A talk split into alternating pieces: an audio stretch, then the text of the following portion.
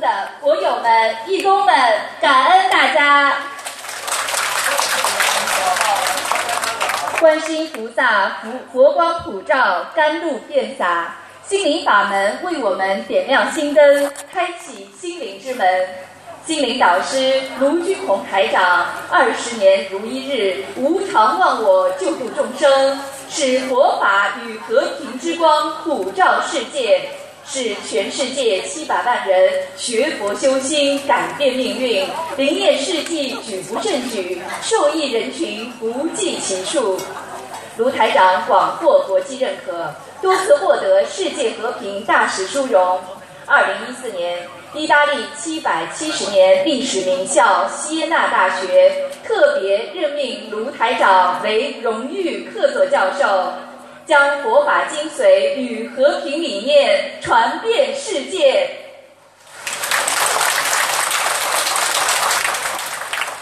刚刚圆满成功举办马来西亚沙巴法会，卢台长不辞辛苦，继续来到槟城弘扬佛法。本来明晚后晚只有两场见面会，但师傅看到我们广大的佛友一心向佛，心里想念你们，所以师傅特别慈悲，顾不上休息，今天特别为大家加出一场见面会。与广大佛友和弟子们见面开示，让我们再次感恩大慈大悲观世音菩萨，感恩大慈大悲的师傅卢军宏台长。本次见面会的程序安排如下：首先，我们将有请三位同修上台发言；接着，卢台长将会为我们慈悲开示。随后，对于来自世界各地共修组同修的博学问题，卢台长将会现场解答问题，指点迷津。请各共修小组事先准备好各自的问题，当抽到您的号码时，请到台前准备。下面，让我们有请来自马来西亚槟城的唐玉玲同修，与我们分享通过心灵法门三大法宝念经。许愿放生，难以医治的手部疼痛彻底痊愈，让我们掌声欢迎。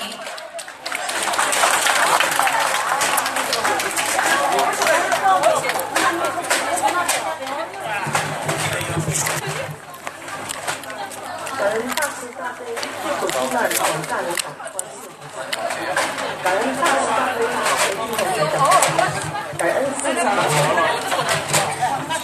我是马来西亚冰岛决定同台港新闻法门的投资黄玉玲。我是在二零一二年新闻法门第一次在冰岛举办交流会后，通过一位同事才认识的新闻法门。我的同事并没理会，而我却对新闻法门接触了好奇心，就这样开始与新闻法门结识了这段奇妙的佛缘。刚接触时。冰岛和梅色观音堂。每当我听到心灵法门的诗句时，都必须从冰岛开车去北海岛结缘一些回来。因为同事们是住在北海岛，所以我要越过濒危大桥去领取诗句，可说是岳阳举诗啊。在自己自身一知半解之下，发现自己在修行之路并不像网上的同事们所说的那段理念。心里感到疑惑，为什么与同事们相比之下差得多？是你一直思索问题的所在。直到青岛观音堂终于在二零一三年一月二十六日开幕了，感恩大慈大悲观世音菩萨，感恩台长，感恩所有师兄们的努力付出，观音堂才能够得以成立。在观音堂成立后。我第一次以佛友的身份上了观音堂，度我的是刘松仁师兄，他很耐心地听我发问自修的经文要怎么念，或小房子需要如何开始等问题。刘师兄还吩咐我的功课虽然要增加，也要配合小房子，才能够解决我目前所遇到的麻烦。我就开始念二十一遍大悲咒，二十一遍心经，往生咒。姐姐咒、准提神咒各四十九遍，礼佛大概每年三遍，虽然效果还不明显，但我还是一直坚持着自己的信念。在我当义工后，常会见到比较资深的师兄们给予指导，这才想起我在十八年前改了名字，没做改名声文，可能这就是我小房子才没那么灵验的问题所在吧。刚想再过两天就是观世音菩萨成道日。决定就在这天把心灵法门三大法宝念经、放生、许愿做齐，发愿每日每月五天的如数增至到十五天，每周小房子三张，做更多有缘人。在二零一五年的万人法会，能更有更多的机会参加义工活动。在同修的支持和李平师兄的鼓励下。我当上了酒店组组长，希望这次的法会的酒店安排能够让大家满意，请求这次法会一切顺利。过了第二天，左手突然感觉到疼痛，疼得连笔都拿拿笔都不行。医生只跟我说我是手筋扭伤了，只可以拿比较轻的物品。只开了止痛药和止痛膏给我，但是疼痛并没减少。药物用完了，再次上了诊所，医生就指定我要去一家大医院就医。当时我的手疼得连走路摆动都不行，每天要忍受着病痛的折磨，日子苦不堪言。医生安排我去南华医院专科的骨科就医。当我告诉医生我的病痛时，医生只叫我照 X 光，就说是肌肉拉伤了，还吩咐我要服用止痛药膏和止痛贴。要是还不见效，就必须持续常做物理治疗和利用辅助品来解决我目前的状况。心中难以想象自己的手是伤得那么的严重。医师在做物理治疗是在二零一四年七月四日，物理治疗师就说我的手镯出了问题，就像高尔夫球运动员长期挥杆所导致的。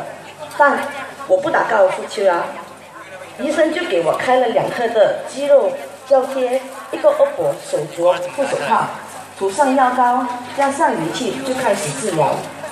一切事出必有因。我当时意识到的可能是改名声文开始起了作用，或礼佛提早计划的灵性。当天晚上我去观音堂做义工，师兄们看到我手上的伤，要我坚持别放松功课，小房子要跟得上，这时才分手。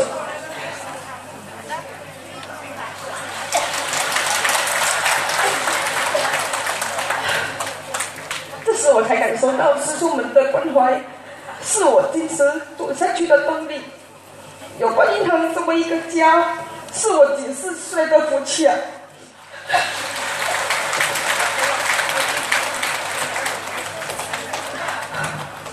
佛友同修们，那你们想想，我做了多少次的物理治疗？物理治疗师就不用我再复诊了，九次，就那么仅仅的九次。经过那九次的物理治疗，物理治疗师只要我有疼痛时才回去复诊，但要时常按照他教的方式在家里勤练。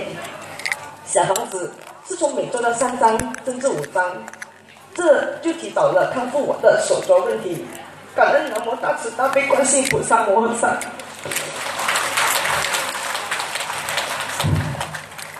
各位佛友同修。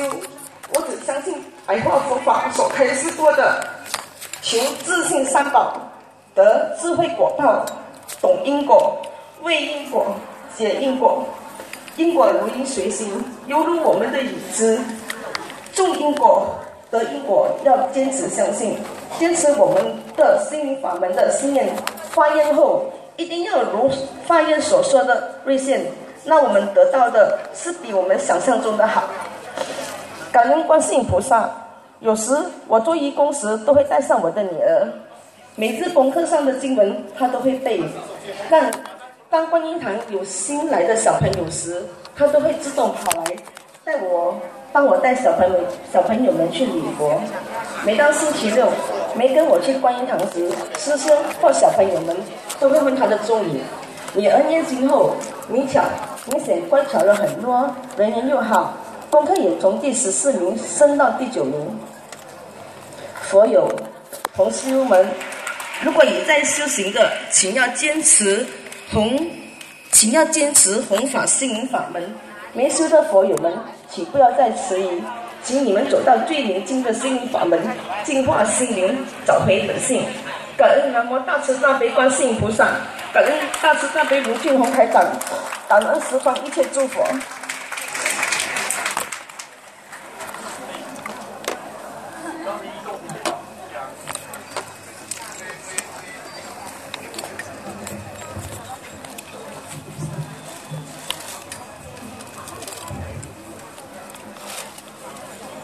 下面让我们欢迎来自深圳的吴有红同修与我们分享修心灵法门，观世音菩萨慈悲保佑。吴同修顺利化解车祸灾劫，转危为安，全家受益。让我们掌声欢迎。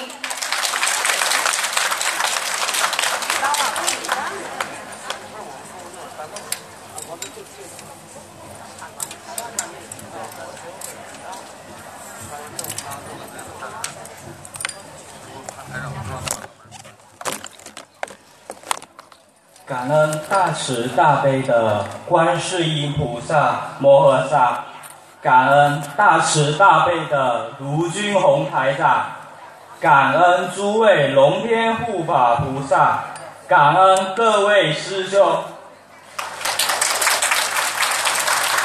我是来自深圳的同修吴有红，很高兴和大家分享一下。我学佛一年多来，我和家人的一些灵验的事件，一连一张小房子救了我的性命。在一年前，我和我哥过了一个大节。事情是这样的，在发生这件事情之前，我梦到我哥开车找不到停车位，折腾了半天。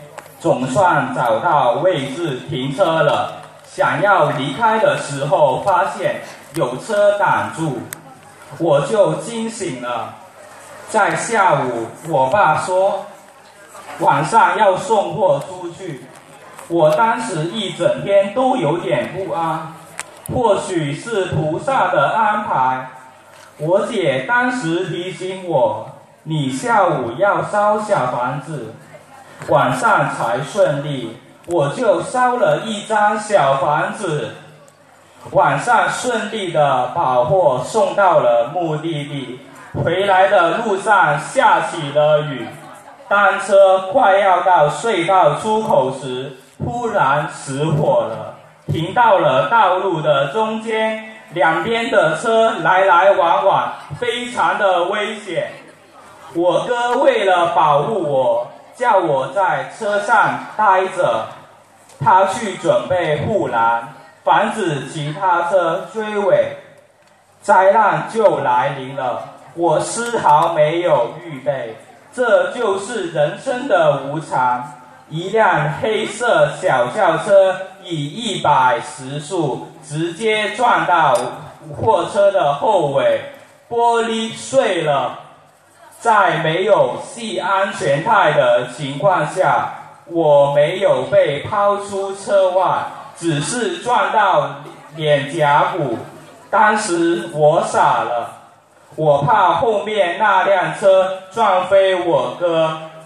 菩萨真的保佑，我哥躲开了那辆车，跑到了车头，问我有没有事。我看到我哥就安心下来了。我哥跟我说，车头几乎全毁了，小车的人可能不在了，我们的脸都青了。我马上打电话给我爸爸，叫他过来帮忙。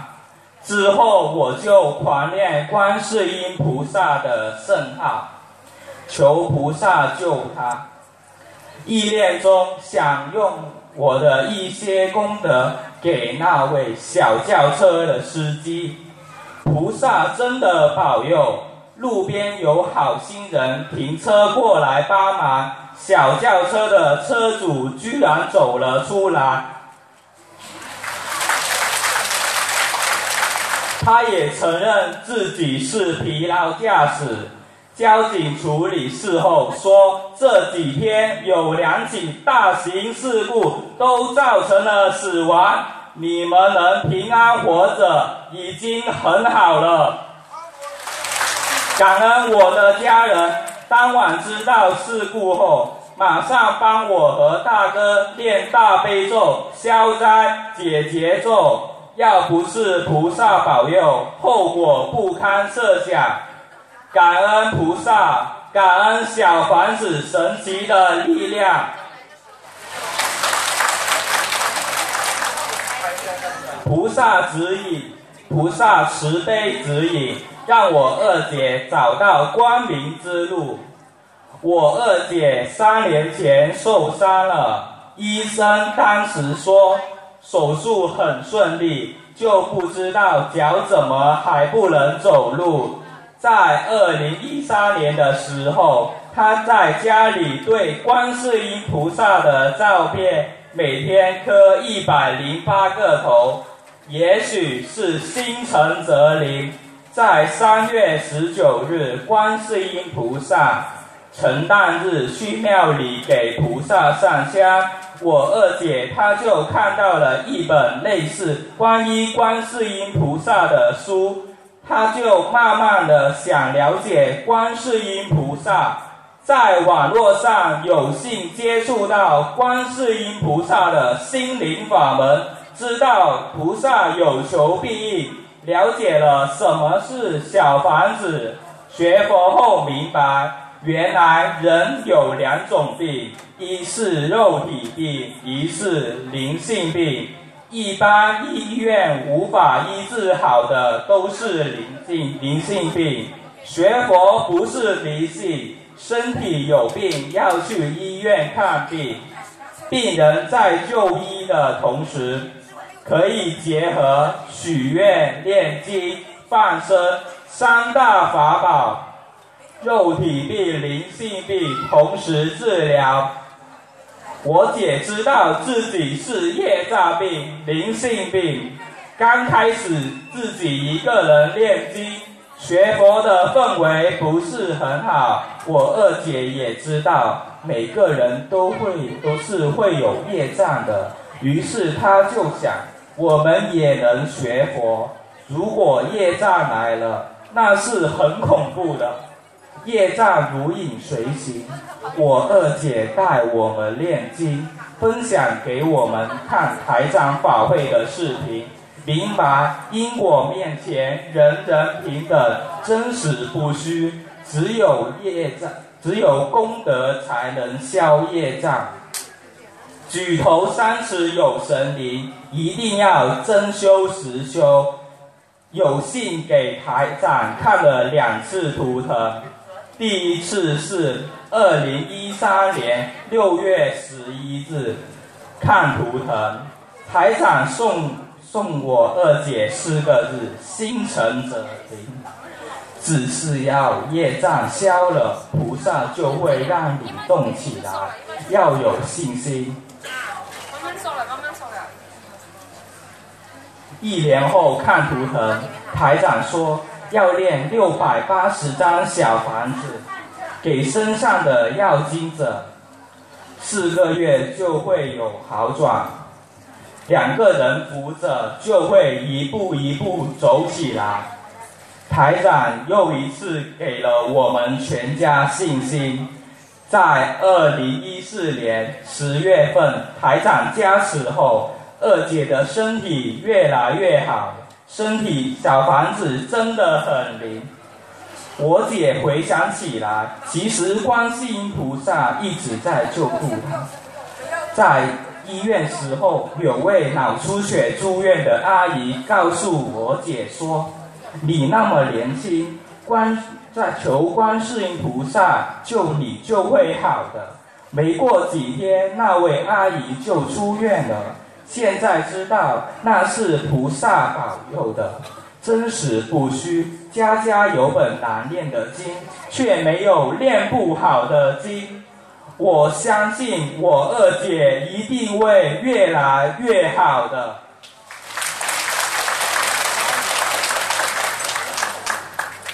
父母修心学佛后身体好，我爸妈修心灵法门之后，一直坚持做功课练小房子，每天上香拜观世音菩萨。妈妈以前胃一直胀痛、头痛不舒服、气不足、胸经常闷，每次都要吃消炎药，爬楼梯。都要休息好几次。通过念经许愿放生，不知不觉，我妈的身体是越来越好了。现在吃东西胃也不胀，爬楼梯也气也足了，也很少再看到我妈胸闷口闷吃药了。爸爸的血糖从血糖尿病从血糖二十多降到了六点多，几乎正常。医生都吓到了，短短的两三个月就正常了。当时医生还说要入院打胰岛素，通过炼金没住院，也没打胰岛素，只是吃药。现在我爸也吃素了，观点改变了。以前老是说吃素没营养，现在是劝亲戚朋友们都吃素，不要都。不要吃活的海鲜。朋友一来看到我爸，都说脸色好了，身体胖了，不再跟以不不再跟以前那那么瘦，又不好看了。我爸说现在练军也吃素了，每一个月我爸都很积极的去放生。刚开始学的时候，我爸只认识几个简单的字，经文有很多字。都不会练，我妈就用潮汕话录到手机里，一字一句教我爸。我爸眼睛看东西有点模模糊，我们就复印大的经文和买个眼镜给他看。我妈也每天跟观世音菩萨说，能够让我爸学学会练经。我爸经过一段时间的努力，学会了念大悲咒、心经、往生咒。现在我爸的有些经文会背了，加加上自己练小房子，每天五点起床念经，身体越来越好了，心情开朗，看得开，放得下，这是金钱无法满足的，真的很感恩观世音菩萨。父母辛苦了一辈子，把我们抚养成人。他们年纪大了，健康往往也大不如前。对子女而言，父母的健康是最重要、最关心的事情。以前妈妈胃痛、脚痛等等问题，孝顺方式就是买药给他吃。有时候他要求去看医生。就陪他去买活的荤的给他们吃，以为这样就是孝顺，却不知懂因果。现在学佛明白，真正的孝顺是让父母学佛念经，为父母放生延寿，求菩萨保佑他们健康平安、消灾减难，以佛法的方式来尽自己最大的孝心。台长说过，个人噪音，个人受，个人吃饭，个人饱。女儿就算对你再孝顺，也不能替你生病。好好修心，要对得起观世音菩萨。现在父母每天都听台长的录音，念小房子，拜观世音菩萨，真是法喜充满。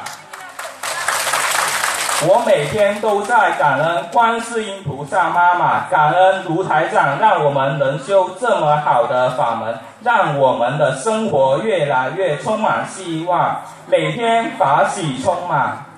感恩大慈大悲救苦救难广大灵感观世音菩萨摩诃萨，感恩大慈大悲舍身舍身忘我无私救度众生的卢军宏台长，感恩诸位龙天护法菩萨，感恩大家。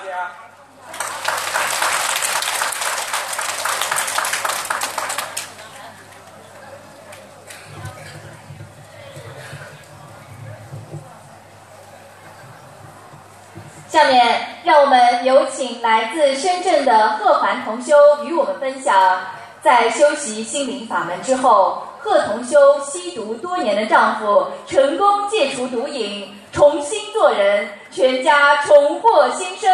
让我们掌声欢迎。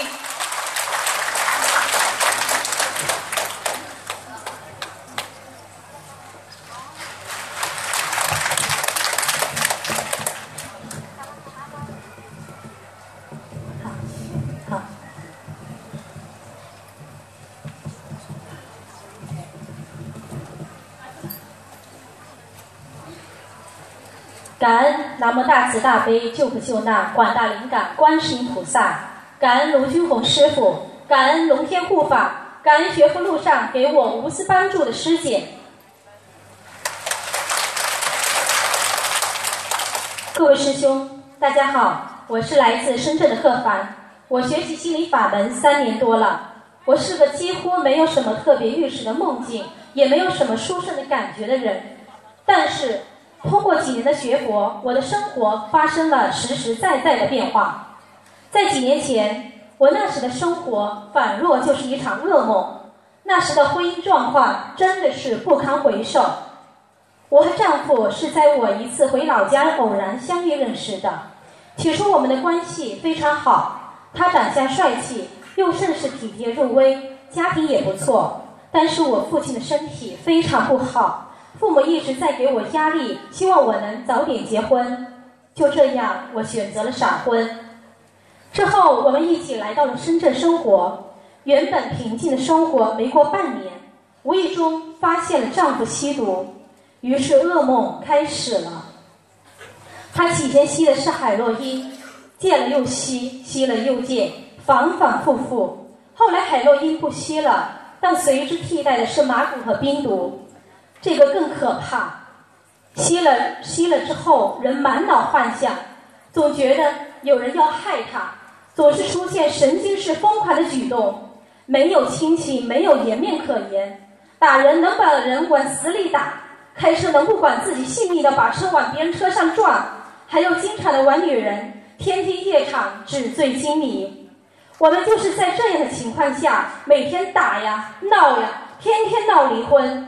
我的底线一次次被冲击，由不骂脏话到骂粗口，由骂人到摔东西，由摔东西到打人。我的脾气变得越来越暴躁，有几次我歇斯底里，拿着东西砸他，与他扭打起来，恨不得用拳头把他打死。后来我怀孕了，怀孕的时候终于好了一阵子，但是好景不长，他经常夜不归宿，又和别的女人一起鬼混了。那个失望，那个气，那个恨，无法言喻。打他电话，我什么话我都能骂，什么话我都骂得出来。随着孩子的出生，心想或许应该会有转机吧，但是事情继续恶化。他经常回老家，有一帮子毒友，麻古冰毒吸得越来越严重，人变得越来越神经。我经常受到他恐吓，他甚至说要杀了我们，天天生活在担惊受怕之中。这时候我想的就不是自己了，自己都算了，别伤着孩子呀，孩子是无辜的呀。就在这个时候，菩萨眷顾，让我接触到了心理法门，一口气在台长的博客上下载了几十期图的录音，吃饭都在听。三天就决定我要学心理法门，我要念经，我要学佛，我要改变我的命运。我有堕胎的孩子，不学佛不会认为这是自己做错，学佛了才知这也是生命。我杀了一个好不容易找到父母来投胎的孩子，这就是因啊！我难道不应该承受这个果吗？你不让他好过，他也不会让母亲好过。人之常情，是我杀害了他呀！我要好好超度我堕胎的孩子。两个月之后，我决定吃全素。那时的女儿正值吃辅食的时候，我毅然决定要让女儿吃素，要从小培养他的善根和慈悲心，要从小教他学佛念经，要教他懂因果，诸恶莫作，众善奉行。在一二年的香港法会时，我们深圳义工有幸见到了师傅。在那天，我问了师傅，呃，我丈夫吸毒的事情。那时的丈夫还在戒毒所里闹闹腾。我想以下的话，在场的深圳义工同修们都可以见证的。师傅说，我丈夫的喉咙这里已经长东西了，他的这个毒不是戒不掉，其实他是在十几岁的时候被人家骗吸的。他。